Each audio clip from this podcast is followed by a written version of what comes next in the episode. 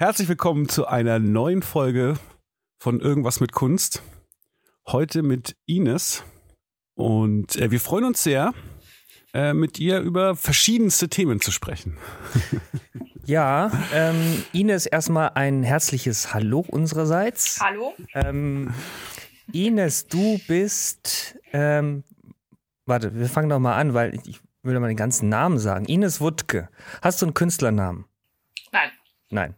Ines Wuttke hat Medienkunst studiert und ja, später dann auch äh, angewandte Theaterwissenschaft in Gießen. Jetzt ist sie, was bist du denn genau? Das frage ich mich er sagt auch immer. Ähm, die Frage hatte ich letztens auch mit meiner Steuerfrau. Ähm, die hat mich nämlich als Dramaturgin irgendwie eingestuft und ich habe nicht so richtig verstanden, warum. Und dann ähm, habe ich ewig mit ihr rumdiskutiert, ob sie nicht einfach Künstlerin reinschreiben kann. Und dann äh, hat sie gemeint, ja, das gibt's irgendwie nicht beim Finanzamt und ich kann jetzt nicht Künstlerin einfach schreiben. Ähm, und dann haben wir uns darauf geeinigt, dass wir äh, mich so nennen, wie meine Abschlüsse sind, sozusagen. Also ich bin zum einen Medienkünstlerin und Theaterwissenschaftlerin. Also Moment, Künstlerin gibt's nicht, aber Medienkünstlerin gibt's, oder was? Keine Ahnung, ich habe es erst nicht so richtig verstanden, die Diskussion, aber ähm, ich wollte mit ihr dann auch nicht so eine Grundsatzdiskussion anfangen. Wobei es ganz gut gewesen wäre, vielleicht mal. Ja, wäre sicher lustig aber gewesen, aber ich glaube, die hatte da gar keinen Bock drauf. Mich würde eigentlich nur interessieren, was Dramaturgie eigentlich genau ist. Also im, im Steuerrecht oder im Finanzwesen oder überhaupt, was ist denn die Definition? Was ist denn eine Dramaturgin? Hey, keine Ahnung, frag mich nicht solche Sachen. Also ich, was, was Definition angeht, bin ich eigentlich, glaube ich, eh relativ schlecht, weil weil es mich eigentlich auch gar nicht so, hinter, äh, so interessiert, solche ähm, Kategorisierungen. Titel. Hm. Deswegen ähm, ist natürlich auch immer so die große Frage, was heißt jetzt, äh, ich bin Künstlerin oder so. Es ist für mich halt einfach so ein Begriff, wo ganz viel drin ist, sozusagen. Und dann kann ich Theater machen, ich kann aber auch bildende Kunst machen, ich kann aber auch eben Kunstvermittlerin sein. Das kann für mich aus alles äh, Künstlerin sein. Deswegen mache ich den Begriff ganz gern. So kann sich jeder irgendwas drunter vorstellen. Oder wenn ich sage, ich gehe in mein Atelier, dann ähm, denken alle, ich male. aber das tue ich nicht. Also es ist irgendwie ganz spannend. Man kann dann so, so ähm, mit Erwartungen auch irgendwie spielen. Wisst ihr, was ich meine? Ja. Ähm, und, also dieser ja. Titel, die, äh, diese Diskussion vor dem Titel, die habe ich ja natürlich auch. Die Frage kam ja auch schon oft bei uns im Podcast, ob, äh, ob man sich jetzt selber als Künstler oder Künstlerin äh, bezeichnen würde oder nicht. Und was ich herausgefunden habe, ist, also es kommt immer auf die ähm, auf die Umgebung an, wo du gerade bist. Ne? Also wenn ich jetzt zum Beispiel als Entwickler irgendwie irgendwo tätig bin, dann bin ich halt kein Künstler, sondern bin ich Entwickler. Wenn ich jetzt Arbeiten mache, dann bin ich Künstler. Oder wenn ich, keine Ahnung, Musiktrack mache, dann bin ich Musiker. So ungefähr. Und äh, also das passt für mich in dieser Hinsicht. Von dem her, was machst du denn am meisten? Machst du mehr so dramatische Sachen? Oder Dramatisch. Hochdramatische Sachen mache ich. Hochdramatische. ja, ist ähm, tatsächlich nicht so einfach zu sagen. Ich glaube, ich habe alle schon mal so gemacht irgendwie. Ich habe früher auch so Video und Film gemacht, ähm, wie sich's für eine anständige Medienkünstlerin gehört. Ähm, ich habe äh, mein Nebenfach in, in, in, an der Hochschule war ja Szenografie und so bin ich so ein bisschen ähm, an äh, mehr an Theater gerückt, sage ich jetzt mal. Ähm, Szenografie ähm, ist ja ein anderer Begriff für visuelle Dramaturgie, um mal wieder das Wort Dramaturgie zu nennen. Ähm, und ja, mich hat, glaube ich, dann vor allem so diese Live-Momente sehr interessiert, also ähm, Live-Performances und äh, da vielleicht auch weiterführend Happenings zu inszenieren. Ähm, mich hat halt der öffentliche Raum sehr stark interessiert und, ähm, und nicht der White Cube und nicht die Black Box und ja, und so bin ich irgendwie im öffentlichen Raum gelandet, wo ich vor allem aufzufinden bin oder meine Kunst aufzufinden ist. Also mich interessiert einfach ganz stark so die Schnittstelle von Realität und, und Fiktion, kann man vielleicht sagen. Und die findest du natürlich im öffentlichen Raum sehr stark oder kannst es dort am meisten ausreizen als in einem per se künstlichen Raum wie Blackbox oder White Cube. Und ähm, weil meine Arbeiten auch sehr partizipativ sind, ähm, hat sich das halt auch sozusagen angeboten, ähm, gleich dorthin zu gehen, wo, ähm, naja, wo eh schon was passiert und man da eigentlich sozusagen nur so interventionistisch ähm, andocken kann sozusagen oder sich auch inspirieren lassen kann. Also du, du suchst quasi genau. den Kontakt zum, äh, zum Publikum, oder? Das ist doch eigentlich so im Endeffekt die, die Idee dahinter. Ne? Also wenn du in den öffentlichen Raum gehst, dann gibt es quasi mhm. das Publikum, das sind halt die, die vorbeilaufenden Menschen, die dann quasi auch Teil der Performance in, in einem Stück weit auch werden können, oder? Und mhm. das hast du halt bei einer Vorführung meistens halt nicht. Ne? Da, da gibt es halt zwei Räume, das ist das Publikum und dann äh, der Ausstellungsbereich sozusagen. Und das, und das mhm. verbindest du, oder? Ja, also ähm, so eine, genau, so eine Zuschauerschaft gibt es ja auch im Theater. Also es gibt schon auch sozusagen ein eingeweihtes Publikum, ja, die da hinkommen und wissen, ähm, Dinge sind jetzt hier inszeniert oder es ist eben eine, eine Performance, die jetzt stattfindet. Und dann gibt es, wie du sagst, aber auch äh, Passantinnen, die vorbeilaufen und die sozusagen uneingeweihtes Publikum sind. Und die natürlich auch selber wie so entscheiden können, ob sie jetzt ähm, ähm, daran jetzt teilhaben oder eben also zuschauen ähm, oder ob sie einfach weitergehen. Und das finde ich halt ganz spannend, wenn sich das halt, diese beiden Ebenen halt vermischen, ja, dass, ähm, dass es eben eingeweihtes und uneingeweihtes Publikum gibt. Und was daraus dann nochmal Neues entsteht. Kannst du vielleicht mal ein, ein Beispiel sagen, also eine, eine Arbeit von dir? Also mir fällt spontan eine ein. Ähm, Aber erzähl ja, mal. Ja, also ich äh, nenne jetzt mal Strategien des Zuschauens, weil das ist jetzt äh, ja, sehr naheliegend. Das ist eine, ähm, ich nenne es immer eine ja, soziologisch-künstlerische Versuchsanordnung im öffentlichen Raum. Ähm, und da geht es genau darum, dass ähm, man, also ich habe einen, meistens einen Straßenabschnitt genommen und habe den zur Bühne erklärt für eine gewisse Zeit, ja, für eine Stunde, für zwei Stunden und habe Publikum dazu eingeladen, ähm, auf die Straße zu kommen und sich die Performance sozusagen anzuschauen, ähm, wobei gar nicht klar war, was ist jetzt die Performance, ja, also ähm, es gab dann ähm, ja ähm, Situationen, Menschen, Handlungen, die inszeniert waren und ähm, es lief sozusagen der normale Alltag aber auch weiter ab auf dieser Straße. Und es wurde nicht kommuniziert von mir, ähm, was ist jetzt was, ja, was ist inszeniert und was nicht. Ja, das fand ich immer ganz spannend, also auch danach mit den Leuten darüber zu sprechen, die sich das sozusagen angeschaut haben. Weil dich, es hat dann, es war dann schon so, dass, dass einige dachten, das und das war inszeniert, dabei war das sozusagen gar nicht von mir inszeniert. Also die Realität ist dann oftmals doch sehr stark oder sogar stärker als die Inszenierung. Es könnte dann irgendwie so eine These vielleicht sein. Und letztendlich ist das, was du dann gesehen hast, ja auch sehr subjektiv gewesen. Ja, also ähm, es kam dann darauf an, äh, wo hast du dich auf der Straße aufgehalten, was hast du gesehen und was ist dir entgangen. Ja, es war dann auch viel danach so über Mundpropaganda, dass Leute sich gegenseitig erzählt haben, was sie erlebt haben und jeder hat aber nur so ein Bruchstück sozusagen erlebt. Es gab vielleicht einen roten Faden, den haben alle erlebt und so. Und so sind so ganz individuelle Geschichten entstanden sozusagen. Und das, das finde ich halt super spannend. Also ich brauche gar nicht so meine Geschichte erzählen, ja. So hier, das wollte ich, dass ihr das schon alle mal ähm, gewusst habt oder jetzt endlich mal mitkriegt, sondern eigentlich geht's eher um so eine Selbsterfahrung. Naja, ich war da, ich war ja bei den ersten, du hast das viermal gemacht, oder? habe ich das richtig in Erinnerung? Ja, ich glaube, ja. Und ich war die ersten beiden Male, habe ich sozusagen gesehen, beziehungsweise da war ich dabei und ich, ich habe jetzt gestern auch nochmal drüber nachgedacht. Ich habe die Generalprobe nämlich gesehen, nicht die Aufführung von, ähm, von der Karlstraße, ist das, glaube ich, gewesen. Ähm, und das hat total gut funktioniert für mich. Und obwohl ich sozusagen wusste, dann auch teilweise Leute, die dann da inszeniert waren, kannte, weil ich wusste, wer die sind. So, also dass die da vielleicht zu dem Zeitpunkt nicht sind. Aber trotzdem hat es so, man kriegt halt so eine ganz eigene Wahrnehmung, weil man halt immer drüber nachdenkt, ist das inszeniert, ist das nicht inszeniert. Und ähm, ja, man, man kriegt so einen anderen Blick. Und was ich sehr relativ spannend finde auch, ist, dass ähm, ich habe das sogar mal in einem, in einem Seminar als Beispiel für interaktives Erzählen genutzt.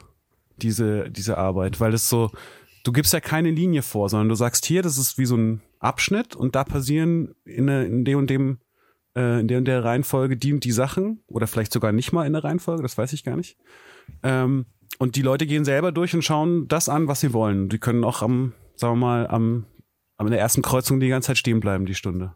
Mhm. Und äh, in Pforzheim war es ja so, da hattest du nichts inszeniert. Genau, das, das war richtig? ein bisschen anderes Konzept, um das mal äh, weiter zu treiben sozusagen. Äh, war die Idee zu behaupten, dass was inszeniert ist und zwar aber gar nichts inszeniert. Das ist ja sozusagen die radikalste Form eigentlich davon. Dass wirklich mhm. alles im Kopf sich nur abspielt. Ja, da kannst du vielleicht doch was dazu sagen, wie das für dich war. Wie, wie, ich war erst gerne, aber wie war das bei den anderen beiden? War das da, also du hattest ja noch zweimal gemacht? Ähm, die waren inszeniert. Also da ah, okay. bin ich wieder mh, hm, stärker auf dieses. Aber es hatte, glaube ich, auch damit zu tun, dass mich das schon auch interessiert, was zu inszenieren. Hm. So, also dieses, dieses radikale, ähm, eben gar nichts zu inszenieren, das ist total spannend als Konzept, aber in der Praxis fand ich dann doch das andere ein bisschen spannender. Ja, ich, ich da deswegen kann ich direkt was dazu sagen. Es war so, man hat man hat es lange natürlich irgendwie, man sucht dann so ein bisschen, weil man also ich hatte glaube ich schon irgendwann gedacht, oh, vielleicht ist gar nichts inszeniert so. Also ich dachte zwischendurch, oh, es ist sehr wenig, weil so ein bisschen merkt man das ja dann schon, wenn einfach nichts passiert so oder ganz äh, ganz wenig auffällig ist, wenn wirklich Leute nur laufen und einkaufen. Vielleicht muss, müssen wir auch ein, zwei Beispiele sagen, von was diese Mini-Inszenierungen waren, wenn man sich das nicht vorstellen kann. Also es waren ja teilweise wirklich ganz kleine Sachen, die so auch real sein könnten. Genau, also um vielleicht das nochmal ein bisschen erstmal nochmal abstrakter zu beschreiben, eigentlich geht es mir da auch ganz stark um, um Normierung oder Normative.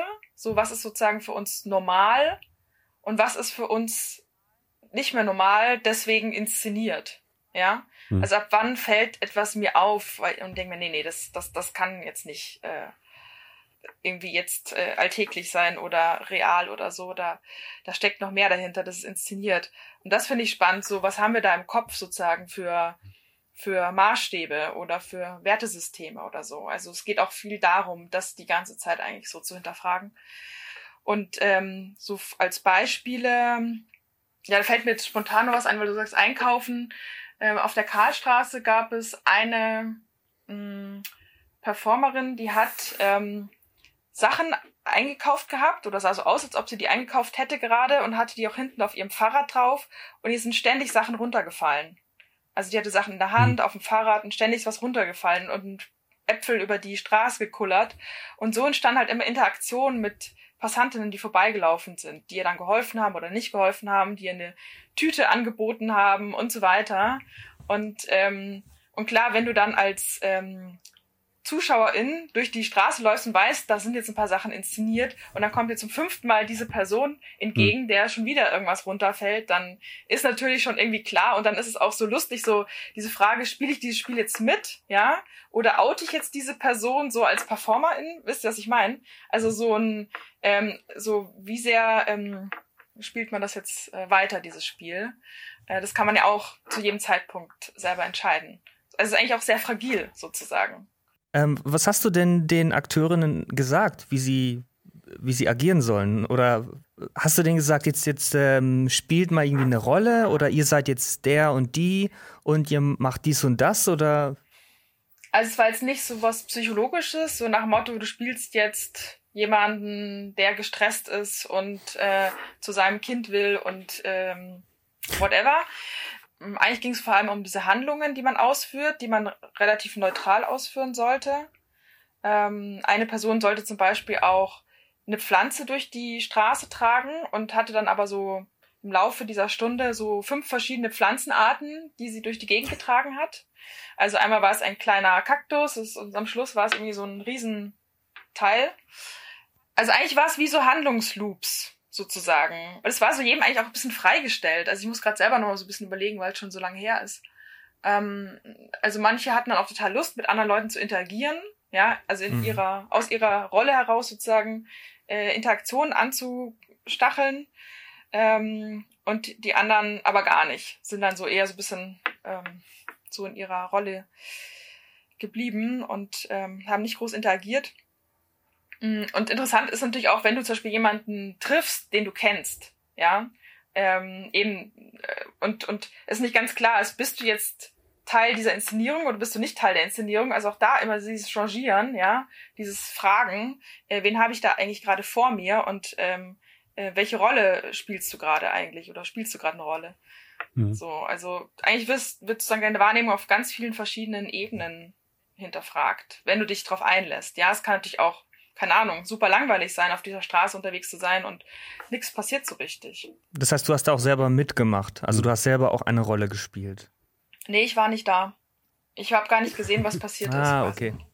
Und das war auch für mich eine, ja, bisschen so eine Konsequenz vielleicht. Also zum einen, weil ich auch nicht wusste, was soll ich da tun, weil es ist klar, die Leute werden mich ansprechen, die wissen, das ist eine Arbeit hm. von mir. Das, da hatte ich keine Lust drauf. Deswegen habe ich mich eher so versteckt gehalten, was aber bedeutet hat, dass ich eigentlich nichts mitbekommen habe. Und ich war sehr darauf angewiesen, ähm, zu hören, was, was äh, andere sozusagen in meiner Inszenierung erfahren haben. Und das hm. fand ich aber auch spannend, weil es eigentlich auch darum geht, auch so ein bisschen Kontrolle abzugeben, ja, dass ich nicht alles eben durchinszeniere, durchplane, genau weiß, was passieren wird, sondern sogar das Endprodukt äh, liegt nicht wirklich in meinen Händen. Und ich gebe eigentlich auch Verantwortung ab an die Leute, die das ausführen, sozusagen. Hm. Also deswegen passt eigentlich dieser Begriff des Happenings auf eine Art ganz gut, so, weil es immer so eine einmalige Situation auch ist und das nächste Mal kann das hm. ganz, ganz anders ablaufen.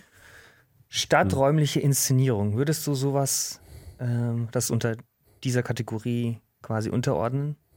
Und wenn ja, was ist das überhaupt? Mhm. Was bedeutet das?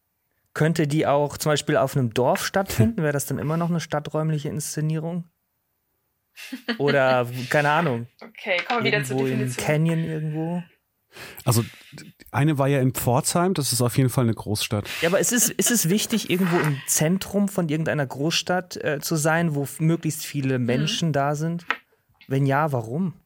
Mhm. Ja, das ist eigentlich eine ganz gute Frage. Ähm, ja, ich brauche ja schon eine, eine Zuschauerschaft sozusagen, eine Zeugenschaft. Und jetzt, wenn ich im Canyon irgendwas inszeniere, da kann sein, dass dann drei Menschen darum rennen und vielleicht irgendwie noch zehn, die ich da eingeladen habe hin. Du könntest Shuttlebus organisieren und dann zack, hast du 20 Leute, die da hinkommen mit dem Bus. Genau, aber das sind sozusagen dann die Eingeweihten. Die Uneingeweihten hätte ich jetzt nicht unbedingt dort, weil da vielleicht nicht so viele Leute rumrennen. Hm. Und ich glaube, mich interessiert, es wäre eine ganz andere Arbeit, das kann man auch machen, aber ich glaube, mich interessiert einfach Stadt auch ganz hm. stark hm. und ähm, Urbanität. Also dieses, ähm, ich glaube, es ist ja auch so, wie ich vorher schon gesagt habe, so ein soziologisches Interesse auch, so wie Menschen sich organisieren in so einer Stadt, was sie da eigentlich machen tagtäglich. ähm, ich bin da so ein bisschen inspiriert, ähm, fällt mir gerade so ein, von Jacques Tati, ist ein Filmemacher aus den 60ern. Und der hat auch ganz stark so Alltagsbeobachtungen mh, mm, mit aufgenommen in seinen Filmen und hat die auch inszeniert und eigentlich auch karikiert, mhm. so. Und ich fand, der hat auch sehr fein beobachtet, was da eigentlich so passiert mit uns, was, mit was wir uns eigentlich so rumschlagen den ganzen Tag. Ähm, und und mit, die Stadt ist halt für mich viel näher, weil ich halt nur in der Stadt gelebt habe bis jetzt als das Land. Auf dem Land würde mich vielleicht was anderes interessieren. Ich weiß nicht, ob wir das besprechen äh, sollten, aber dein, dein Hausprojekt. können wir darüber sprechen, oder? Oder wolltest du noch, Martin, irgendwas ähm, zwischenwerfen? Zu dem jetzt nichts mehr. Wir haben aber auch nur noch zehn Minuten. Was? Noch zehn Minuten? Nein, für das für Meeting, das dann werden wir. Das Zoom kann nur 40 Minuten machen. aufnehmen. Wir müssen danach einfach nochmal rein. Ach das so, ist, das ist jetzt kapiere ich das. Nee, passt schon. Er hätte jetzt mal gesagt, ich habe einen ähm, bezahlten Account. Naja, Hast egal. Du? Echt? Ja, jo. Voll die Investition. ich meine, ich bin doch jetzt, ich arbeite doch jetzt. Ich habe ah, doch so. jetzt. Äh, ähm, nicht so Martin, das haben wir gar nicht. Also ich Arbeit. Nein, oh Gott, schau, da fängt schon an, dass ich äh, Kunst machen nicht als Arbeit äh, definiere scheinbar. Sonst hätte ich jetzt das nicht so gesagt. Das, das finde ich jetzt schon irgendwie ziemlich krass, ehrlich gesagt.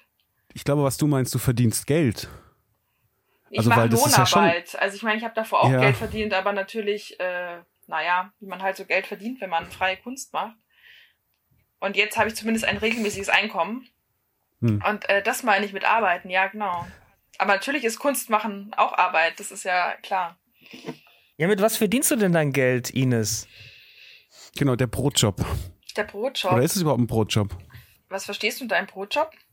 Nee, das war nur, weil das auch ein, eins unserer Themen ist, dass wir äh, mhm. Brotjob ist quasi eigentlich ein Job, den man, der nichts mit der Kunst zu tun hat, aber vielleicht hast du den auch gar nicht, sondern ähm, also du verdienst tatsächlich Geld mit, äh, mit, mit im Prinzip Kunst.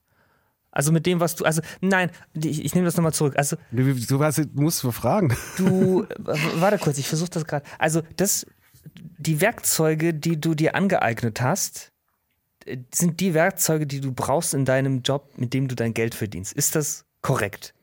Hm. Das ist gut ausgedrückt. Ist es das? Ähm, ja.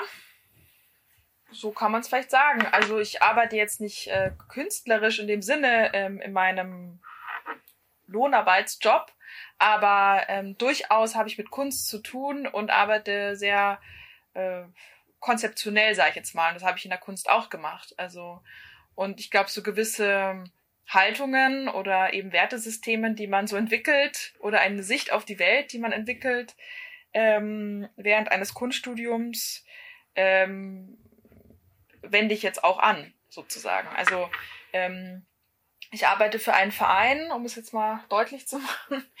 Ähm, der nennt sich Flux, Netzwerk Theater und Schule. Und ähm, ja, wir fördern Theaterprojekte im ländlichen Raum Hessens. Also da hätte ich den ländlichen Raum, den du mhm. vorhin gesprochen hast. Ähm, das ist nämlich eine ganz andere Struktur, mit der man da äh, konfrontiert wird. Und ähm, genau, wir arbeiten mit Schulen zusammen und laden Gastspiele an diese Schulen ein und ähm, äh, ermöglichen Theaterresidenzen. Also so mehrmonatige Theaterresidenzen auf dem Land. Das heißt, ich bin jetzt eigentlich so ein bisschen auf Arbeitgeberin-Seite und, ähm, und das ist auch irgendwie ganz spannend, eigentlich, dieser Switch. Ja, dass ich sozusagen nicht mehr selber gerade Kunst mache, hm. Sondern anderen Leuten ermögliche, dass sie Kunst machen und sie fördere hm. mit unserem Programm. So.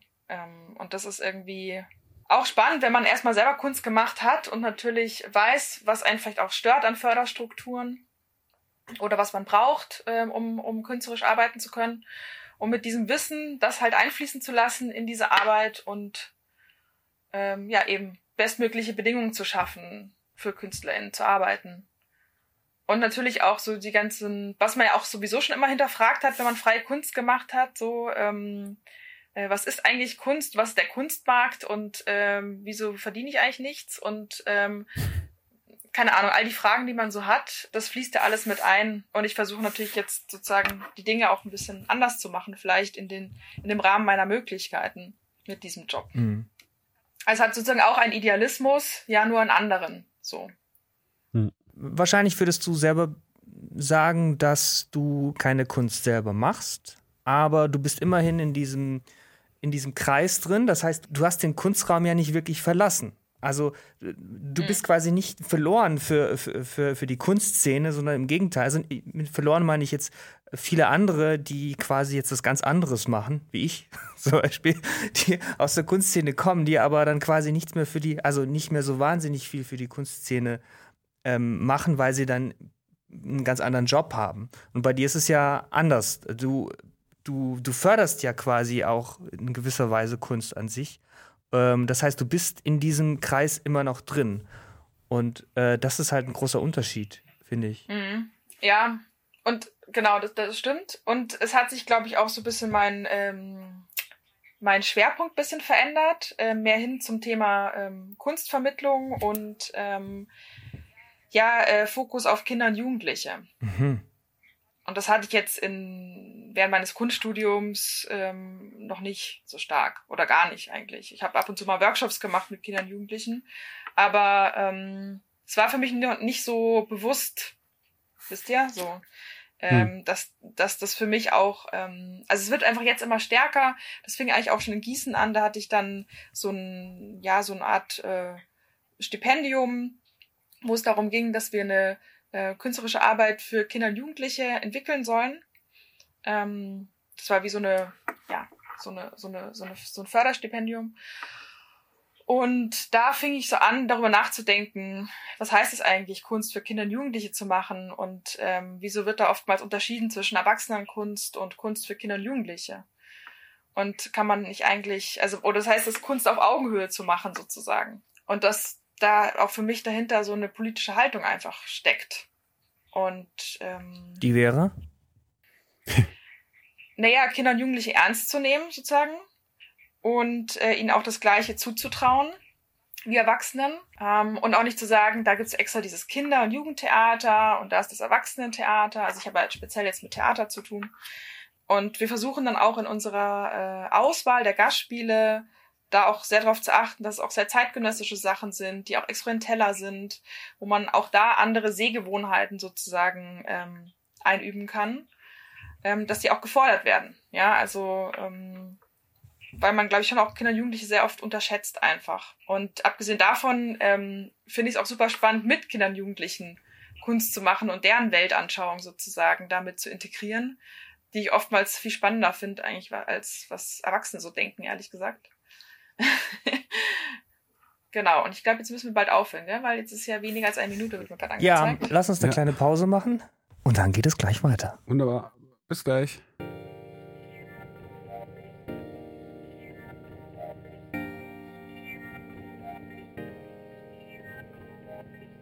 Wir sind zurück aus der Pause und äh, Ines, du wolltest noch was zur Vermittlung sagen. Ja, weil ich ja vorher darüber gesprochen habe, ähm, dass ich es hinterfragenswert finde, was ist Kunst für Kinder und Jugendliche und was für Erwachsene. Und ähm, da wollte ich nur ein Beispiel nennen, sozusagen aus der Praxis. Ähm, ich habe letztes Jahr auch ähm, ein stadträumliches Performance Festival geleitet in einem Team zusammen und also das hieß Implantieren oder das heißt auch immer noch Implantieren, äh, findet alle zwei Jahre statt in Frankfurt und äh, Umgebung. Und dieses Jahr, ähm, also ich habe das zum ersten Mal mitgeleitet und ähm, ich hatte total den, das Interesse daran, ein Vermittlungsprogramm aufzuziehen für dieses Festival, ähm, um eben auch eine andere Zielgruppe anzusprechen. Und da haben wir, war das Programm sozusagen so, dass die Performances, die im Programm gelaufen sind, auch für Kinder und Jugendliche geöffnet wurden. Also es gab extra Vorstellungen nur für Kinder und Jugendliche und es wurde sozusagen genau das Gleiche gezeigt. Und danach gab es aber noch einen Vermittlungsworkshop mit den KünstlerInnen zusammen. Also die KünstlerInnen haben den Workshop auch selber konzipiert gehabt. Und so gab es halt nochmal eine andere Möglichkeit, zusammenzukommen und äh, über das Gesehene auch zu sprechen oder auch über eine gemeinsame Praxis, ähm, ja, sich nochmal anders ähm, auseinanderzusetzen.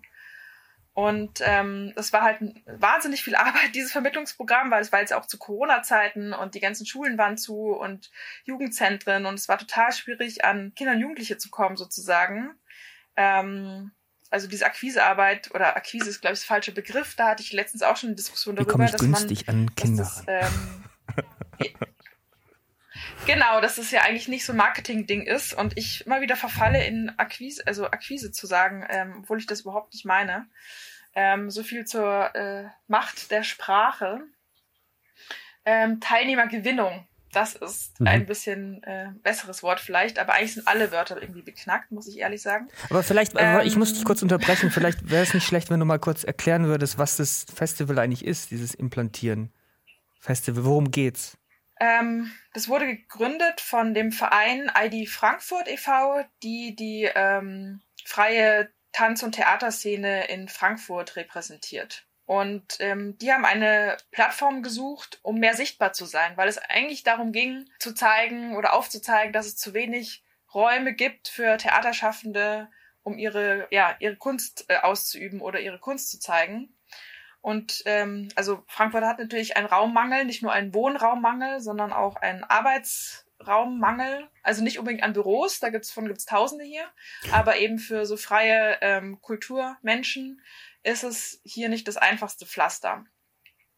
Und daraufhin ist dieses Festival entsprungen. Also es hatte sozusagen auch so eine politische Komponente, ähm, um rauszugehen, sichtbar zu sein. Genau. Und das gibt es jetzt schon seit ein paar Jahren. Was hat das mit Implantieren? Definition zu tun? Ja, das gibt sicher verschiedene Definitionen dazu, aber im Endeffekt ähm, geht es darum, dass man sich irgendwo implantiert, wo man vorher nicht war und dort eben sichtbar zu werden für einen kurzen Zeitraum. Also. Mm. Aber im, ne, im, im, Implantat ist ja dauerhaft drin, oder? Das ist doch, es ist da, um zu bleiben. Ja, als ja, Zielsetzung, das ist, das, oder?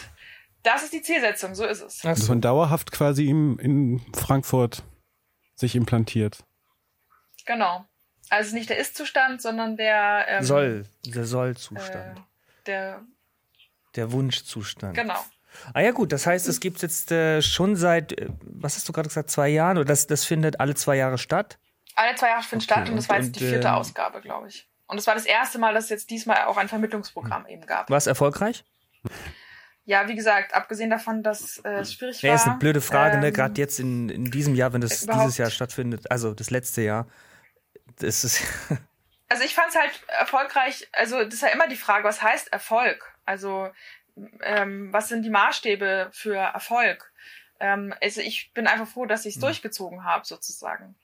Mhm. Und ähm, das ist ja bei allen Sachen so, die man so macht, oder? Also ist es Erfolg immer, je mehr Menschen das gesehen haben oder mitgemacht haben oder je mehr Geld ich dafür bekommen habe oder je ähm, mehr Zeitungen darüber geschrieben haben oder ich weiß nicht was. Was ist denn der? Ja, schon das Geld, glaube ich. Wenn du damit richtig reich geworden bist, war es ein Erfolg, ansonsten nicht. Naja, also wenn man das sarkastisch ja gut, dann so aufnimmt, dann ja, aber es ist ja auch ein äh, relativer Wert. Also was, also wenn du persönlich einen persönlichen Erfolg also würde ja bedeuten, bist du zufrieden mit, mit, mit, mit dem, was du erreicht hast oder mit oder ist der Verein zufrieden mit oder ist das Festival zufrieden mit, mit, mit dem Ergebnis, was zustande gekommen ist innerhalb dieses schwierigen Jahres? Also das würde ich, glaube ich, eher so als Erfolg bezeichnen. Mhm. Aber es ist ja auch nicht wirklich relevant. Jetzt gerade das letzte Jahr war halt scheiße für alle im Prinzip. Aber das war schon so eine Sache, dass natürlich ähm, hervorgehoben wurde, dass wir überhaupt dieses Festival versucht haben zu machen in diesem Jahr. Also es war auch kurz auf der Kippe gestanden, ob wir es eigentlich abblasen und so weiter. Ähm, und wir haben es trotzdem durchgezogen und da bin ich mega stolz drauf. Es war zwar richtig viel Arbeit und durch Corona auch nicht weniger Arbeit, weil wir dann auch die ganze Zeit irgendwelche Hygienemaßnahmen und Kontaktbeschränkungen mitdenken mussten und auch ähm, teilweise mehr Aufführungen machen mussten, mehr Slots, ja, weil Leute ähm, nicht so viele Zuschauende ähm, pro Aufführung teilhaben konnten und, und so weiter. Also wir mussten ganz viele Dinge halt umdenken ähm, und dann sind natürlich auch vor Ort Sachen passiert und uns wurde, wir hatten so Festivalzentren, das war zum Beispiel auch ein wichtiger Punkt, dass, dass wir uns wirklich verankern wollten, äh, örtlich in der Stadt oder in den drei Städten, also das Festival gegenüber drei Städte, Frankfurt, Offenbach und Darmstadt. Und ähm, wir hatten in, in, in Offenbach auch einen tollen Ort und der hat uns eigentlich kurz vor knapp dann abgesagt, ähm, eben wegen Corona. Das war der Hauptbahnhof Offenbach, der eigentlich leer steht und der Deutschen Bahn gehört und den, der wird schon von einiger, seit einiger Zeit von einer Initiative bespielt, die eben versucht, diesen Ort wieder lebendig zu machen. Ähm, und da wollten wir uns sozusagen andocken, weil das auch unser Prinzip war von diesem Festival, von dieser Festivalausgabe, uns mehr mit den äh, lokalen Initiativen zu verbünden, sozusagen. Ähm, und und ähm, dann hat die Deutsche Bahn wirklich so kurz vor knapp ähm, zurückgezogen, ihr Angebot. Und da mussten wir ganz schnell ein neues Festivalzentrum suchen. Also solche tollen Sachen äh, passieren dann. Und ja, und was auch zu erwähnen ist, das war auch ähm, eine sehr wichtige und eindrückliche Erfahrung, ähm, dass, weil ja alles im öffentlichen Raum stattfand, ähm, die Erfahrung, dass der öffentliche Raum nicht für alle gleich sicher ist. Also wir hatten einen, ähm, einen Vorfall, nämlich einen rassistischen Angriff auf eine Performancegruppe die geprobt hatten. Und die Gruppe besteht aus ähm, schwarzen und weißen PerformerInnen. Und äh, die schwarzen PerformerInnen wurden während einer Generalprobe von Rassisten ähm, sozusagen attackiert, beleidigt. Und ähm, das hat dann ziemlich großen Einfluss gehabt auf das ganze Festival, weil ja die große Frage war halt auch so, wie kann man jetzt eigentlich weitermachen? Oder kann man weitermachen? äh, wie reagiert man jetzt darauf? Auch wir als Festivalmacherinnen, also wie, wie, äh, ähm, wie positionieren wir uns jetzt? Und gleichzeitig waren wir total überfordert von der Situation, ähm, weil wir halt im völligen Festivaltunnel-Stress waren. Und so eine Situation eigentlich erfordert, dass man ja eigentlich mal kurz Stopp macht, ähm, innehält und das vielleicht mal verarbeitet sozusagen und überlegt, was könnte man jetzt tun? Wie kann man darauf reagieren? Und das war eine extreme Herausforderung. Das Festival, also das war dann auch eine Entscheidung von uns, dass wir gesagt haben, wir machen das Festival trotzdem jetzt weiter. Wir äh, wollen nicht, dass die anderen Arbeiten jetzt äh, nicht gezeigt werden können oder so oder gezeigt werden sollen oder wir jetzt eine krasse Unterbrechung machen. Hätte man natürlich auch machen können.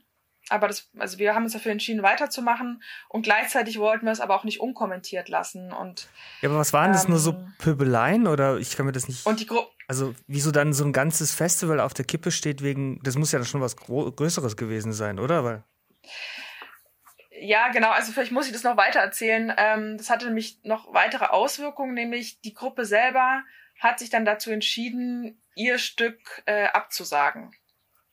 Also die wollten es nicht mehr zeigen und wollten aufzeigen, was passiert ist, sozusagen. Und ähm, dahinter stand halt einfach so eine so eine Haltung, ähm, zu sagen, wir wollen da mal ein Augenmerk drauf werfen, was uns eigentlich tagtäglich ähm, passiert. So. Und wir können gerade nicht weitermachen oder wir wollen gerade nicht weitermachen und in dieser ganzen Produktionsmaschinerie weiterlaufen. Ja, und, und letztendlich, was genau passiert ist, eigentlich ist es auch gar nicht so wichtig. Also letztendlich hat die Gruppe entschieden, dass es für sie wichtig genug war oder schlimm genug war, um so darauf zu reagieren. Das hat ja auch was mit einem Sicherheitsgefühl von einer Performerin oder einem Performer zu tun. Wenn du sagst, ich kann das nicht aufführen, weil ich mich nicht sicher fühle, kann ich es nicht aufführen, egal wie, sagen wir mal, was dann da genau passiert ist. So. Genau, genau. Und da haben wir auch gemerkt, dass wir das gar nicht so mitgedacht hatten. Oder da habe ich auch gemerkt, wie blind ich da eigentlich war auf dem Auge, sozusagen. Ja, dieses, ähm, dass, dass im öffentlichen Raum natürlich ganz viel passieren kann, das ist ja eigentlich logisch. Vor allem, wenn wir ähm, eine Gruppe mit People of Color dabei haben. Also man fragt sich natürlich, wie kann man das vielleicht strukturell besser auffangen das nächste Mal? Wie kann man auch die Gruppen im öffentlichen Raum auch besser betreuen? Ähm, das ist natürlich auch eine Geldfrage, eine Kapazitätenfrage, aber auch eine Frage des Mitdenkens, ja. Und da ist mir auch aufgefallen, also wie gesagt, ich habe auch ganz viel Erfahrung mit öffentlichen Raum, Performance im öffentlichen Raum und ich habe selber auch noch nicht mit rassistischen Vorfällen zu tun gehabt tatsächlich äh, oder habe die nicht mitbekommen im Rahmen meiner, meiner Performances. Und äh, da dachte ich mir auch, wie naiv eigentlich. Also es ist doch eigentlich eine Lebensrealität und die ist irgendwie so, so an mir vorbeigegangen, auch irgendwie in meiner Kunst. Also das, das hat mich dann schon nochmal nachhaltig so beschäftigt. Ja, so. das, ähm, das sehe ich genauso. Und ähm, ich habe mir auch die, Letz-, äh, die letzten Wochen diese die, eine ähnliche Frage gestellt, aber da ging es um Antisemitismus. Ähm, das Ding ist, wenn man so privilegiert ist wie wir, ähm, was heißt, also ähm, in dem Studium, sagen wir es mal so, dass wir quasi in so einem, in so einem sicheren Kokon quasi unser Studium haben oder gewisserweise auch, auch aufwachsen hier im, im Süden von Deutschland oder keine Ahnung, generell in Deutschland, dass wir sowas damit gar nicht konfrontiert werden, aber natürlich nur weil wir damit nicht konfrontiert werden, heißt es ja nicht, dass es sowas auch gibt. Ähm, bei mir war das irgendwie dieses, ich habe noch nie ähm, irgendwie antisemitische äh, Sprüche gehört in meinem ganzen, naja, nicht wahrscheinlich in meinem ganzen Leben, aber zumindest mal in den letzten zehn Jahren. Im Studium sowieso nicht und auch sonst in meinem Freundeskreis ist es eigentlich nicht so präsent und deswegen, ich habe mich die ganze Zeit gewundert, wieso das jetzt gerade in Berlin, ganz besonders in Berlin, so aufkommt. Es gibt es klar, ähm, aber das ist halt das Problem. Es war auch interessant zu sehen, ähm, wie die anderen KünstlerInnen, die beteiligt waren an unserem Festival, darauf reagiert haben und dass sich da eine ähm, große Solidarität eigentlich breit gemacht hat.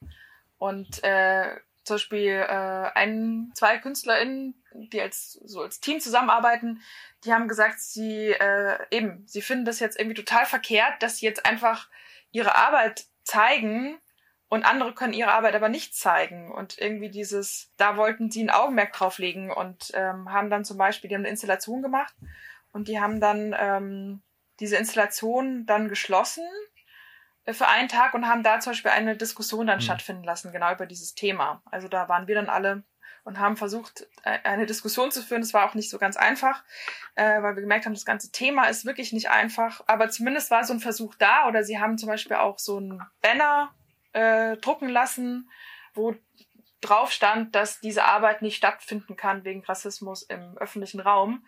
Und dieser Banner hing dann auch immer bei uns in den Festivalzentren oder hing auch bei einer anderen Arbeit, die auch irgendwann mal ihre einen Slot von sich sozusagen gecancelt hatte, um ähm, und dann diesen Banner hingehängt hat, damit ähm, der Platz hat. Und das war auch an so einem öffentlichen Platz und Ähm, also es ging einfach darum, das sichtbar zu machen. Also natürlich gab es so verschiedene Stimmen. Die einen wollten gleich irgendwie eine Demo organisieren oder weiß ich was. Und äh, wir als Festivalleitung hatten dann aber so gesagt, ähm, das ist jetzt nicht das ist nicht das, was wir jetzt gerade wollen und machen können. Und wir haben da noch ein Statement geschrieben, nachdem ein Statement von der Künstlergruppe selber kam, also von den Betroffenen sozusagen. Ähm, die hatten ein, ein Statement veröffentlicht und dann hatten wir auch noch was veröffentlicht. Und also es waren halt alles so Versuche, sich irgendwie an dieses ähm, Thema oder mit diesem mit dieser Situation auseinanderzusetzen. Und ähm, da habe ich auch gemerkt, das ist einfach ein weites Feld so. Und da bin ich auf jeden Fall auch noch ganz am Anfang. Und wenn man halt auch in noch so einer Verantwortungsposition ist, dann ist es halt umso schwerer oder umso dringlicher irgendwie, sich damit auseinanderzusetzen. Also ich würde ja fast schon äh, sagen, ich weiß nicht, ob das eine falsche Annahme von mir ist, aber dadurch, äh, dass es sowas gibt, äh, also dadurch, dass es diese Reaktionen gibt, diese krassen Reaktionen äh, im Sinne von, ja, ganzes Festival äh, abbrechen oder gleich eine Demo starten, das zeigt eigentlich nur, dass wir das gar nicht oder dass ein großer Teil von uns das eigentlich nicht gewohnt ist. Und das ist ja eigentlich was Gutes. Weil wenn das, wenn das nämlich häufiger passieren würde, ne, so Pöbeleien oder rassistische Äußerungen oder was weiß ich, dann würden wir das einfach abstempeln unter, ja, das äh, passiert halt ab und zu mal. Aber dadurch, dass es halt so krasse Reaktionen gibt, würde ich jetzt mal unterstellen, dass es halt nicht so häufig vorkommt und dass, dass dadurch quasi die, die Reaktion so krass ist, oder? Naja, in unserer Realität kommt es halt nicht so oft vor. Ja, ja, bei genau. anderen halt schon. Und, und ich glaube, das ist Ja. auch wieder so diese Sache mit den unterschiedlichen Realitäten, in denen wir uns befinden. Die Welt ist polarisiert, nicht nur in Amerika, sondern auch in Karlsruhe, Gießen und in Frankfurt. Auf jeden Fall. Ja. Ja, aber deswegen, genau, es ist irgendwie sowas, so eine, sowas Politisches oder eine politische Haltung schwingt halt überall irgendwie so mit. Also, ähm, das kann man gar nicht äh, davon trennen oder so vom Kunst machen, habe ich das Gefühl. Oder zumindest nicht, wenn man im öffentlichen Raum arbeitet oder wenn man partizipativ arbeitet. Ähm, du, um nochmal darauf zurückzukommen, auf dieses äh, Thema, dass du jetzt in der Kunstvermittlung mehr oder weniger drin bist. Und du würdest ja auch, ich habe ein Zitat hier, das habe ich von Martin und der Martin hat das von dir, glaube ich. Du hast nämlich mal, glaube ich, gesagt, äh, dass, dass du, obwohl, ob, ob du es gesagt hast oder ob du das als Frage ähm, formuliert hast, weiß ich jetzt nicht. Äh, und zwar, ob du Kunstvermittlung als Kunst siehst. Und wenn das stimmt, wenn du der Meinung bist, warum? Also erstmal um zu definieren, was, was, was verstehst du unter Kunstvermittlung? Also natürlich, du vermittelst Kunst an Leute, die sich jetzt nicht so mit dem Kunstbegriff ähm, auseinandergesetzt haben. So würde ich das verstehen, oder? Wie, wie siehst du das? Gott, ich habe jetzt gerade gar keine Antwort darauf. Hast, also erstmal fangen wir mal so an. Hast du, hast du das jemals äh, in irgendeiner, auf irgendeiner Homepage oder irgendwo mal gesagt? nee, das ist so eine verstehen Flüsterpost. Das hat sich quasi so schon? Das so. ist Flüsterpost. ähm, Weil es würde mich wirklich interessieren, weil äh, ich kann mir das nicht so richtig vorstellen. Ähm, außer du würdest diese Kunstvermittlung als Performance sehen. Dann ja, weil dann ist es ja eine Performance. Ja, genau. Also vielleicht kann man so ansetzen, dass ich ja gerne partizipativ arbeite. Das ist ja ein Grundbestandteil von meiner Arbeit.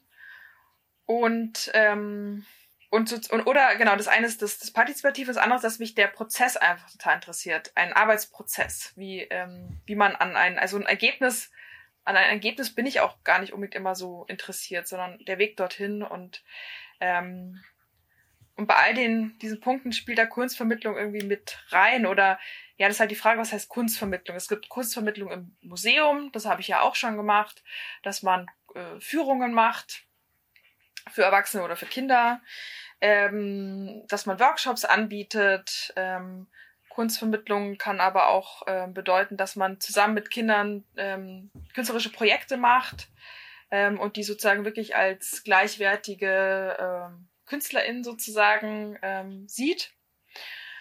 Kunstvermittlung hat aber auch nicht nur was mit Kindern und Jugendlichen zu tun, das hat ja auch, ähm, ja, kann ja auch Erwachsene betreffen, äh, Leute, die eben nicht aus dieser Kunstsphäre kommen. Und letztendlich geht es darum, ähm, so eine Niedrigschwelligkeit auch herzustellen und äh, auch rauszugehen aus eben aus dem Museum, aus dem Theater. Und das ist für mich auch schon Kunstvermittlung auf eine Art. Also wahrscheinlich habe ich ähnlich wie was bedeutet es Künstlerin zu sein. Das ist die gleiche Frage mit Kunstvermittlung. Das ist für mich auch ein sehr sehr weiter Begriff. Ähm, aber deswegen hängen auch diese beiden Begriffe auch für mich so zusammen. Und das eine ist für mich nicht nur was rein pädagogisches, eine Kunstvermittlung.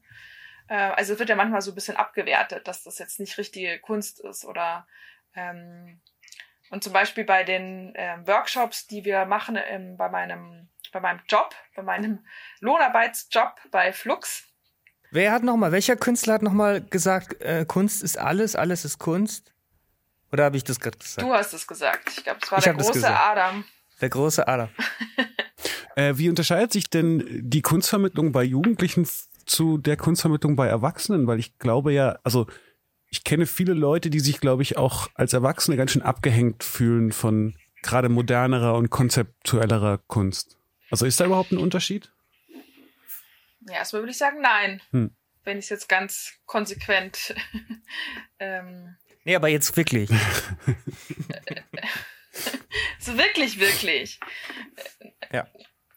Ich, nee, hat's nicht. Also es hat einfach eher damit zu tun, dass man sich in so einer gewissen elitären Blase halt bewegt. Und wie kann man diese Blase zugänglich machen äh, für andere Menschen, ähm, die nicht sich in dieser Blase bewegen? Vielleicht kann man es so ganz generell beschreiben. Hm.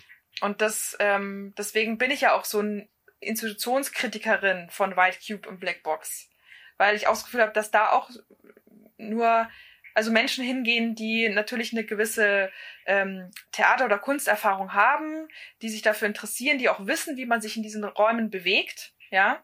Und das finde ich zum Beispiel auch ganz spannend äh, bei diesen Workshops mit Kindern und Jugendlichen im Museum.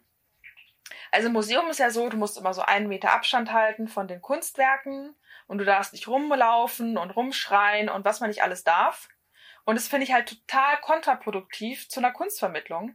Ähm, also außer du willst äh, den Kindern und Jugendlichen zeigen, hier, das sind die Regeln und ähm, so, aber äh, an sich finde ich finde ich, kann man überhaupt nicht lebendig arbeiten, sozusagen. Wenn es die ganze Zeit heißt, also ich war die ganze Zeit nur beschäftigt zu sagen, stopp, nicht an dieses Kunstwerk hin oder irgendwelche AufseherInnen, die da rumstanden und völlig panisch auf uns gestarrt haben, äh, dass die Kinder ja nicht jetzt irgendwann einen falschen Schritt in irgendeine Richtung machen. Und da denke ich mir so, also da habe ich nur so gemerkt, dass mich das nicht interessiert. Hm. Also das ist keine Art äh, für mich zu arbeiten. Und es war auch einmal spannend. Ich habe einmal, es war so eine lange Nacht der Museen und ich habe da auch mal geführt. Das war aber eine ähm, Erwachsenengruppe. Und ähm, da gab es dann auch eine Installation im Raum mit, ich weiß auch nicht mehr von wem, ist auch egal. Und äh, die eine Frau hat dann irgendwie, da waren so Papiere auch so aufgehängt und, und die Frau hat irgendwie da so, ist so ein bisschen hingekommen. Und äh, eine Aufseher der ist halt echt ausgerastet. Ich meine, das ist auch sein Job, ja. Ich will dem auch überhaupt nichts äh, vorwerfen. Ähm, der ist halt, äh, der hat sozusagen hat halt Schiss, dass er jetzt äh, Anschiss bekommt, mhm. sozusagen. Und gleichzeitig war er halt auch verpflichtet, das zu melden. Und wir mussten als Gruppe dann da stehen bleiben, bis jemand kommt, der die Expertise hat und sich dann anguckt, ob alles jetzt in Ordnung ist oder ob jetzt dieses Kunstwerk zerstört ist. Und ich fand es einfach so, äh, so verrückt, diese Situation, ja. Ähm, so unglaublich irgendwie. Also das ist ja so die Welt, in der wir uns dann oftmals bewegen. Also das ist ja irgendwie auch wieder ganz spannend. Das kann man ja auch als ein soziologisches Experiment sehen oder so. Ähm, aber das sind so, so Dinge, an die ich mich wahrscheinlich reibe oder die mich interessieren. Hm. So wenn verschiedene Welten aufeinander treffen. Und das ist ja wahrscheinlich den Künstlerinnen äh, gar nicht unbedingt so wichtig vielleicht. Also so, das ist ja dann von außen auch gemacht. Also kommt natürlich auf die Person an, aber dass du halt sagst, naja, wenn ich da eine Papierbahn hinhänge, dann gehe ich im Normalfall davon aus, dass die relativ fragil ist und die auch kaputt gehen kann im Museumskontext. Also wenn man, wenn man drüber nachdenkt. Ja, ja. Und das genau, das war zum Beispiel auch eine Sache, das weiß ich auch nicht mehr, welche Künstlerin das war, aber das war ein Raum, da durfte man auch Dinge wirklich anfassen. Aber es gab Objekte im Raum, die durfte man anfassen, Objekte im Raum durfte man nicht anfassen. Und ich war auch mit dieser Gruppe da.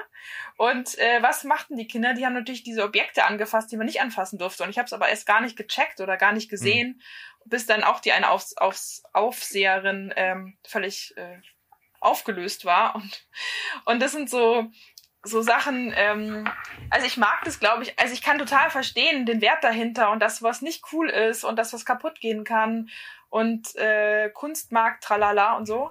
Aber es ist einfach nicht das, was mich interessiert. Mich interessiert eher Intervention auf eine Art oder äh, oder eine Irritation zu schaffen. Und es ist ja auch nicht so, dass ich das mutwillig gemacht hätte. So, so sind Situationen, die entstehen halt mhm. ähm, plötzlich. Also meistens habe ich auch aufgepasst, aber mein Gott, es ist halt das Leben, ja. Manchmal passiert es halt auch anders.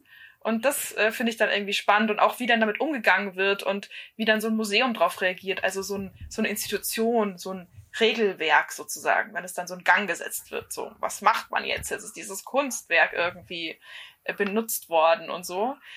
Solche Sachen, die finde ich einfach spannend.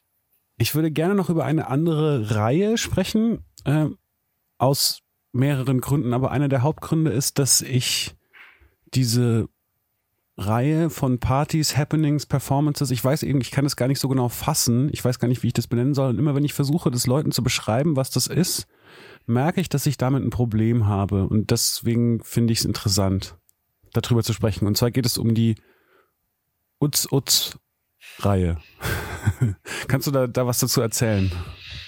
Ähm, also der äh, zentrale ähm, Bestandteil von Utz ist DJ Mega Utz Utz. Das ist eine Künstlerin aus New York, ähm, mit der ich zusammenarbeite. Ich habe sie vor einigen Jahren kennengelernt unter einer Brücke tatsächlich. Ähm, dort fand ein Rave statt und ähm, den hatte sie eben veranstaltet.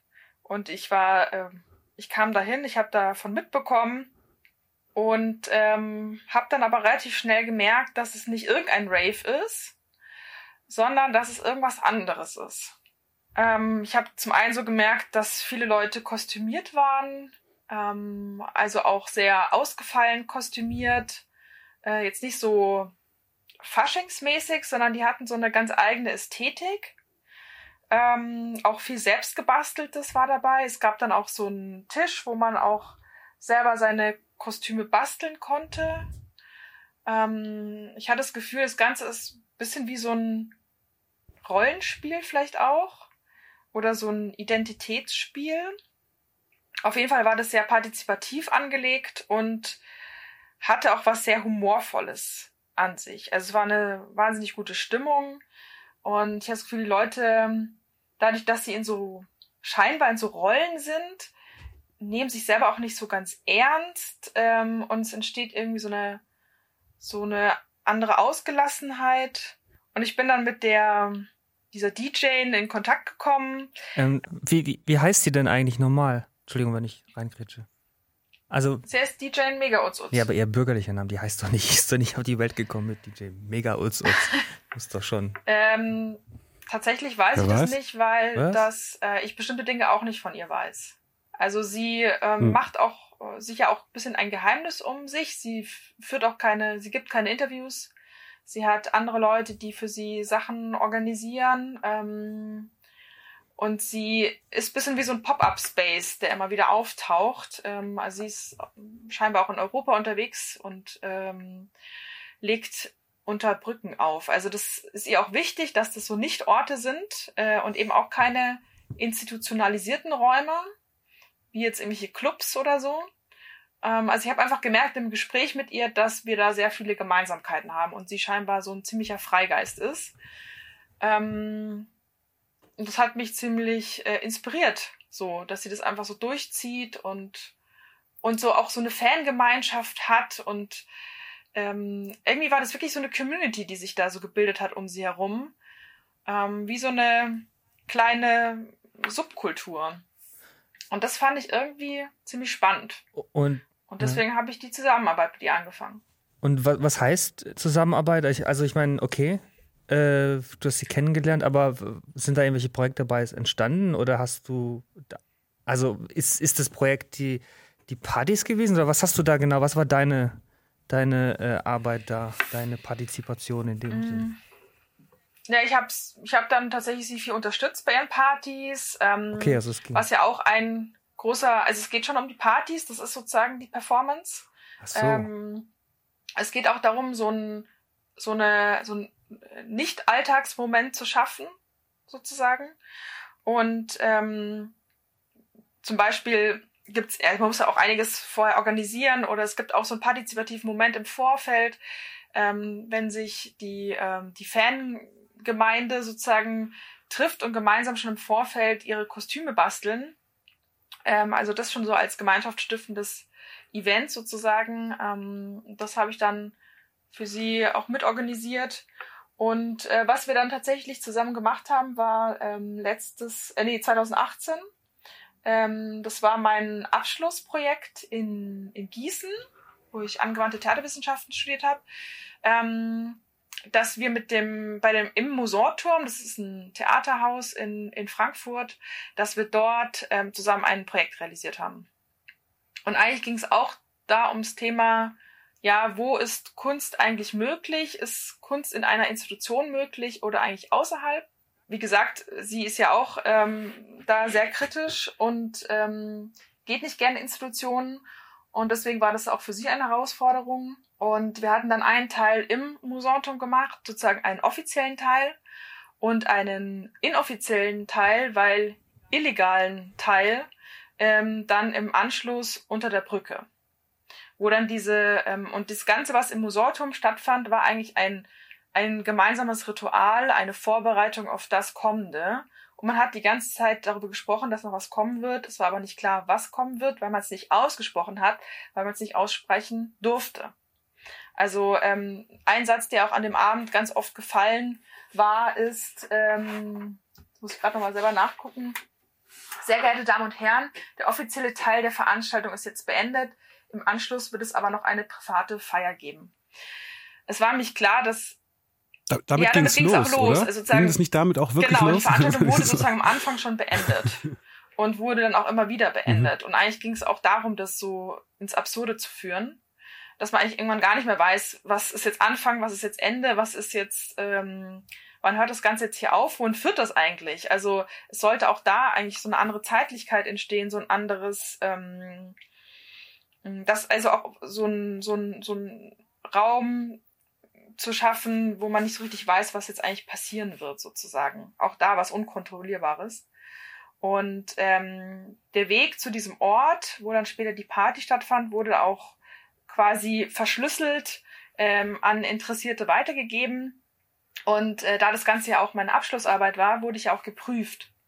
Das heißt, die PrüferInnen waren im Theater und sie mussten aber auch den Weg finden zu diesem geheimen Partyort sozusagen. Und ähm, also es ging ja auch eigentlich so ein bisschen darum, die Leute auf eine Reise zu schicken. Und ähm, wir hatten auch lange darüber diskutiert, ähm, sie, also ich und äh, DJ Mega Utz, ob wir zum Beispiel einen Bus-Shuttle organisieren sollen, damit die Leute safe ja an den Ort kommen und so. Und dann haben wir uns dagegen entschieden, weil wir gesagt haben, nee, ähm, es geht darum, sich selbst auf die Reise zu begeben, ja, selber den Ort zu finden und eigentlich das auch wie eine Art Selbsterfahrung, wie ich das ja schon bei Strategien des Zuschauers gesagt hatte, ähm, dass ich es immer ganz spannend finde, wenn man Dinge selber erfährt, so unmittelbar wie möglich. Und äh, genau. Und dann ähm, fanden manche diese Party, manche fanden diese Party auch nicht. Auch da gibt's ganz viele verschiedene Geschichten dazu. Ähm, das ist, wie gesagt, finde ich ja immer sehr spannend, ähm, wenn es so eine äh, subjektive Erfahrung irgendwie wird, das Ganze. Ähm, und es war natürlich auch nicht klar, wie wird jetzt diese Party und wird die vielleicht von der Polizei aufgelöst oder wie auch immer. Das sind natürlich alles so Momente, die ähm, das auch irgendwie besonders machen. Und äh, die Gin Mega ist da auf jeden Fall ähm, ja, eine gute Verbündete sozusagen für solche Projekte. Ich muss noch mal kurz auf den Namen zurückzukommen. Du hast doch nicht im Ernst die ganze Zeit als DJ Megautz uns genannt. Du hast doch nicht die ganze Zeit gesagt, hey, äh, DJ Megautz, kannst du mir mal den Teser da geben? Äh, äh, du, DJ Me Megautz, die Handschuhe, die passen aber nicht so gut. Das kannst du mir doch nicht jetzt, klar. Uzi als Spitzname. Ja, also, Uzi gibt's als Spitzname. Okay, Uzi. Ähm, und den Prüfern, um nochmal darauf kurz zurückzukommen, die, die Prüferinnen und Prüfer Hast du es denn wenigstens nicht einfach gemacht? Also, was haben die für Infos? Was haben die für, für Info, Informationsstückchen bekommen? Also, oder, also ich könnte mir vorstellen, wenn ich jetzt ein Diplom oder ein Master, also eine Abschlussarbeit mache, dann will ich ja natürlich, dass, dass die Prüferin auch dahin kommt, ne? weil das ist ja, das ist ja Teil meines, meiner Abschlussarbeit. Das, das heißt, ich würde denen wahrscheinlich präferiert irgendwie mehr Informationen geben als den anderen. Aber wie hast du sichergestellt, dass die tatsächlich zu der Party kommen? Und im Anschluss vielleicht die Party, äh, die, die, die Frage, ob das wirklich eine stinknormale Party war danach oder war da auch irgendwas Besonderes? Naja, die erste Frage mit den PrüferInnen, die haben keine maßgebliche neue Information gehabt oder andere Informationen. Also ich meine, es war ja klar, die mussten das prüfen, die mussten dahin. Also die hatten einen Auftrag, die haben gearbeitet. Also die haben auch keinen Alkohol getrunken. Es war klar, die sind jetzt Teil einer Prüfung, auch wenn die jetzt die ganze Nacht dauert, so ungefähr. Ähm, also von daher, ähm, und ich habe denen auch nicht geholfen oder also es gab natürlich äh, die UTS-Gemeinschaft, die dann äh, sicher auch einzelnen Leuten auf dem Weg begleitet hat durchs Dickicht oder so, aber letztendlich ähm, haben die die gleiche Erfahrung gemacht. Die sind da jetzt nicht mit dem Auto hingefahren worden oder irgend sowas. Also das das ist ja klar. Ja, das war auch irgendwie ganz lustig, weil ich musste noch dran denken. Eine ähm, eine Professorin kam mit, die hat mich gar nicht geprüft, aber die hatte Lust dabei zu sein und der war irgendwann so kalt nachts und es gab so einen Mantel, ähm, so viel zum Thema Rollenspiel oder was ist anders auf diesen Partys. Und auf diesem Mantel stand hinten drauf Dealer. Ähm, weil auf, also diese ganzen ähm, Rollen oder Stereotype, die es so gibt auf Partys, ja, auch sowas wie Türsteher oder äh, Barkeeper oder wie auch immer, ähm, all das sollte ja auch ähm, ironisiert werden auf diesen Partys oder irgendwie auch durchbrochen werden. Es gab dann sozusagen auch eine Tür, obwohl es mitten im, im, im freien Raum war, ja. Also da, da wurde dann sehr so eine, genau, eine sehr harte Tür. Die wurde dann extra sozusagen gebaut ähm, und man musste da durchgehen, äh, aber man konnte natürlich eigentlich auch links und rechts dran vorbeigehen, ähm, weil es ja unter der Brücke war oder zumindest im freien Feld. Ähm, also auch so ein bisschen diese Sinnlosigkeit, aber ähm, und genau, und deswegen gab es auch einen, äh, einen Dealer. Und dann hatte sie den ganzen Abend mit diesem Dealermantel rumgelaufen. Also das sind dann so Sachen, die, die, die, die haben wir ja nicht in der Hand gehabt. Die sind dann einfach so passiert. Ja. Und, ähm, und vielleicht noch zu sagen, was, was auch so was Besonderes war, war der Auftritt von DJ Mega Utz Utz. Ähm, der war quasi, kann man schon sagen, fulminant. Ähm, also es gab so ein paar DJ Friends, die haben vorher aufgelegt und ab einer gewissen Uhrzeit kam sie sozusagen als der Star. Ähm, und ähm, das hatte Act. ja hatte eine ganz ein Main Act ja. genau und und dann wurde mit Megafon durchgesagt, dass jetzt kommt und eine spezielle Musik kam und ähm, sie ist glaube ich in so einem Einkaufswagen saß sie drin und wurde von ihrer Utz Fangemeinde da äh, in die Menge so reingeschoben und alle sind völlig ausgerastet. Da gibt's richtig krasse Videos dazu, ähm, weil plötzlich DJ Mega Utz einfach da war. Und ähm, genau, und danach war die Menge einfach nicht mehr zu halten. Also ähm, das ist schon auch interessant, wie man so, ein, so einen ekstatischen Moment herbeiführen kann. Produzieren kann. Genau, produzieren kann, inszenieren kann. Inszenieren, ja. Waren das am Anfang reine Partys, würdest du das sagen? So also die ersten zusammenarbeiten oder war das da schon immer? Also weil das ist das, warum ich, ich so oft Problem habe, das zu beschreiben, weil ich das auch gar nicht so fassen kann. Ist es eine Performance? Ist es ein Happening? Ist es ein Rollenspiel? Ist es ein, ist es einfach eine Party, wo sich Leute verkleiden? Eigentlich war es von Anfang an ein inszeniertes Rollenspiel. Echt? Okay. Also es war vielleicht nicht mhm. für jeden, ja. Es war vielleicht nicht für jeden so, ähm, äh, äh, es hat vielleicht jeder nicht so wahrgenommen. Oder also es gab unterschiedliche Wahrnehmungen dazu. Die einen haben das vielleicht mehr so gesehen, die anderen weniger. Und es kamen ja auch immer wieder Leute zu diesen Partys, die gar nicht wussten, dass da irgendwas inszeniert ist. Hm. So, also auch da gab es wieder dieses mit eingeweiht sein, nicht eingeweiht sein. Und dadurch, es war, kommt immer darauf an, mit welchem Blick du halt auf diese, auf diese Sache guckst. Hm. Deswegen, wenn ihr auf diesen Partys wart, dann habt ihr das vielleicht auch, ihr beiden, total unterschiedlich wahrgenommen. Naja, ich hatte ja teilweise zugewiesene Rollen, so. Das heißt, da war sehr klar, was das für mich ist in dem Moment. Und was war das für dich? Aber ähm, ich war Toursteher im, in Frankfurt. Ich habe die Leute inklusive der PrüferInnen äh, quasi äh, mit in üblicher Türstehermanier gefragt, wie viele sie sind und habe so geschaut, was sie anhaben. So diese Sachen. Wie war das für dich? Super lustig, weil das halt so es hatte so eine komplette Absurdität, weil halt diese Tür, genau wie du gesagt hast, das war einfach nur so ein, ne, der Rahmen eigentlich mit so Glitzervorhang drin oder so wie Lametta.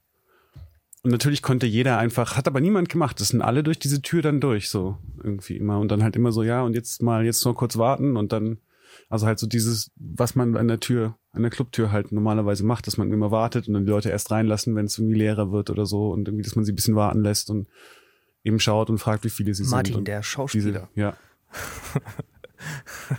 Naja. Das ist doch deine Rolle. Türsteher ist eigentlich null meine Rolle. Ich weiß auch nicht, wie ich zu der gekommen bin. Ja, aber das aber ist ja gleich das Besondere an diesen Utz-Utz-Partys, dass man eine andere Identität annehmen kann.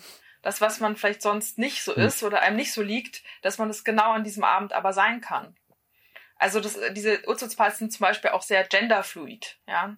Also auch das spielt eine Rolle, mhm. ähm, dass sich das so ein bisschen ähm, auflöst sozusagen. Hast du eigentlich noch Kontakt mit der? Ja, also gerade ist natürlich ein bisschen ruhig. So, ähm, also sie macht jetzt auch mit, also wegen Corona keine äh, Partys. Ähm, und äh, an was wir aber gerade arbeiten, ist ein Archiv zu erstellen, eine, äh, ein Katalog. Also wir möchten eigentlich diese Zeitzeugendokumente sozusagen mal archivieren ähm, und ja auch da eigentlich schon auch ein bisschen institutionalisieren, in einen anderen Kontext heben, nämlich in so einen Katalog, in Kontext, in sowas bisschen Seriöses. Ähm, natürlich nicht ohne Augenzwinkern. Ähm, aber das ist die Idee, auch mal was festzuhalten, weil das ist ja auch das Problem bei all diesen Performances, die man macht, die ich jetzt allein mache oder mit DJ Megamut und so zusammen, das ist ja alles ähm, so ephemer, ja. Also es ist einfach temporär, es ist dann wieder weg und äh, was bleibt dann eigentlich? Und ähm, irgendwie hatten wir beide auch so gedacht, dass es ganz schön war, wenn, wenn mal ähm, was auch bleibt. Auf eine Art. Also in den, in den Köpfen bleibt es ja sowieso. Ich meine, Martin hat sicher noch einige Anekdoten zu erzählen, so ungefähr, und du ja vielleicht auch. Aber ähm, ja, ein Katalog ist irgendwie nochmal eine andere Form. Also ein physischer Katalog äh, oder äh, digital willst du es aufzeichnen? Weil es gab bestimmt auch ein paar Videos, die da gedreht wurden. Ich habe auch. Auf jeden Fall. Also auch die Idee, einen Film darüber zu machen, einen Dokumentarfilm. Ähm, das sind halt jetzt alles so Projekte, die jetzt die nächsten Jahre wahrscheinlich anstehen. Moment, aber ich habe letztens einen Dokumentarfilm über, über DJ Mega Utz, gesehen. War das nicht ja, ein stimmt, Link, ja, ja, irgendwie, genau. den, den du uns geteilt hast? Ja, stimmt, da hast du recht. Das ist schon so ein bisschen der? Anfang. Das war auch Teil von dieser, dieser Arbeit im Musorturm, dass wir Expertinnen äh, interviewt haben, zum einen Experten interviewt haben über DJ Mega Utz Utz oder das Phänomen, dieses Kultphänomen des Utz, ähm, wie sie das einordnen, äh, sei es soziologisch, künstlerisch, äh, politisch, wie auch immer. Ähm, und das andere ist, ähm, dass die Fangemeinschaft äh, interviewt mhm. wurde und die sollten äh, berichten, wie sie zu DJ Mega Utz kamen oder zu den Utz-Partys oder was besonders daran ist. Also auch da so ein so ein, so ein, so ein Kollektiv sozusagen irgendwie so aufzuzeigen. Genau, das, ähm, das gibt's schon, ja.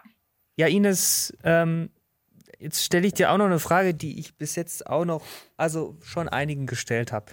Ähm, und zwar, was machst du in fünf Jahren? Was sind deine Ziele? Oder wo, wo, wo denkst du, findest du dich in fünf Jahren? Und zwar nicht nur lokal, sondern auch in deinem State of Mind und äh, überhaupt, was du da so treiben wirst? Das ist eine wirklich schwierige Frage, weil ich das Gefühl habe, ich, äh, ich kann nicht mal sagen, wo ich in einem halben Jahr bin oder in einem Jahr. Also klar, ich habe jetzt einen festen Job und den werde ich jetzt auch erstmal beibehalten und ich wollte ja auch erstmal was lang langfristiges haben und so ein bisschen raus aus diesem Projektleben. Ähm, aber ich mache halt selber gerade keine Kunst und das finde ich eigentlich sehr schade. Wobei eben jetzt eine eigene Webseite jetzt endlich mal auf die Beine zu stellen oder jetzt diesen Katalog mit DJ Mega Utsitz, das sind schon natürlich Projekte, die ja genauso wichtig sind wie äh, Künst, also ähm, ähm, eine hm. Performance, eine neue zu konzipieren oder so. Ähm, ich glaube, ich kann nur sagen, was jetzt so mein Ziel fürs nächste Jahr vielleicht ist oder so. Ähm, Erstmal, genau, vielleicht die Dinge, die ich gemacht habe, mal anders, also nochmal zu reflektieren, ähm, vielleicht weiter zu verarbeiten und nicht wieder was Neues rauszuhauen. Ähm, so ein bisschen innehalten und ähm, was ich natürlich jetzt auch ganz gut kann, weil ich einen festen Job habe und ein geregeltes Einkommen und nicht jetzt jeden Job als Freier irgendwas annehmen muss. Also ich habe als alles Mögliche gearbeitet die letzten Jahre, sei es fürs Bühnenbild oder auch als Dramaturgin tatsächlich. Ähm, oder als auch als Dozentin habe ich mal gearbeitet oder eben Workshops mit Kindern, Jugendlichen ähm, oder einen Fachtag organisiert. Keine Ahnung, ich habe so tausend verschiedene Sachen gemacht und ähm, auch tausend verschiedene Projekte und ich habe so ein bisschen das Gefühl, ich muss mal so ein bisschen, würde mich gern ein bisschen mehr fokussieren ähm, was ich eigentlich so will und brauche. Und kann sein, dass ich diese Frage in fünf Jahren auch immer noch habe. Ähm, ja, es ist sehr schwer zu beantworten. Also ich glaube, es ist wie eine große, eine große Reise. Mhm. Ähm, ja, dann werden wir dich einfach in fünf Jahren nochmal interviewen und dann, dann fragen wir dich nach zehn Jahren, was, was du in den nächsten 15, zehn Jahren machen wirst. Ja, Ines. Ja, das wäre doch spannend. Ja. Ines, das war ein tolles Gespräch. Hm, ich hoffe, wir haben. Martin, haben wir alle Fragen beantwortet? Ja, oder? Äh, bekommen. Be beantwortet bekommen. Hast du. Ja. Würdest du noch. Haben wir was vergessen, was du noch gern sagen würdest? Oder worüber du noch sprechen wollen würdest? Nee, ich habe mich jetzt einfach. Ich habe mich sehr gefreut über eure Einladung und äh, auch. auch ähm, mal wieder so über mich oder meine Kunst zu sprechen, das habe ich sehr, sehr, sehr lange nicht mehr gemacht, gefühlt äh, weil ich, wie gesagt, ja auch gerade nicht so viel Kunst mache und fand das jetzt super mhm. spannend. Also auch so da zum Thema Innehalten, Reflexion hat dieser Podcast auch irgendwie jetzt so seinen Teil dazu beigetragen. Ähm, wisst ihr, ja. alles nochmal ein bisschen zu resümieren. Von daher danke ich mhm. euch dafür. Danke dir, dass du hier warst bei uns im virtuellen Studio. Wir sind natürlich immer noch im äh, Lockdown und deswegen. Lockdown Light. Äh, virtuell. zu, Du kannst jetzt noch, Ines, kannst du jetzt einen Shoutout machen auf deine, du hast ja gesagt, du hast zwar jetzt im Moment deine Website, genau, deine Webseite existiert noch nicht richtig, aber äh, Instagram oder sowas, hast du irgendwie sozialen Kanäle, die du boosten möchtest? Auch nicht wirklich. Okay. Gut, dann danken wir Ines Wutke für das tolle Gespräch und wir hören uns zum nächsten Gespräch irgendwann. Keine Ahnung. Oder wir sehen uns auf der nächsten Party. Oder auf der nächsten Party. Ja gell? Oh ja. Ich, ich werde es euch dann ausrichten. ja. Definitiv. Cool. Dann, dann macht's gut. Tschüss. Mach's gut. Ciao, ciao. Tschüss. Tschüss.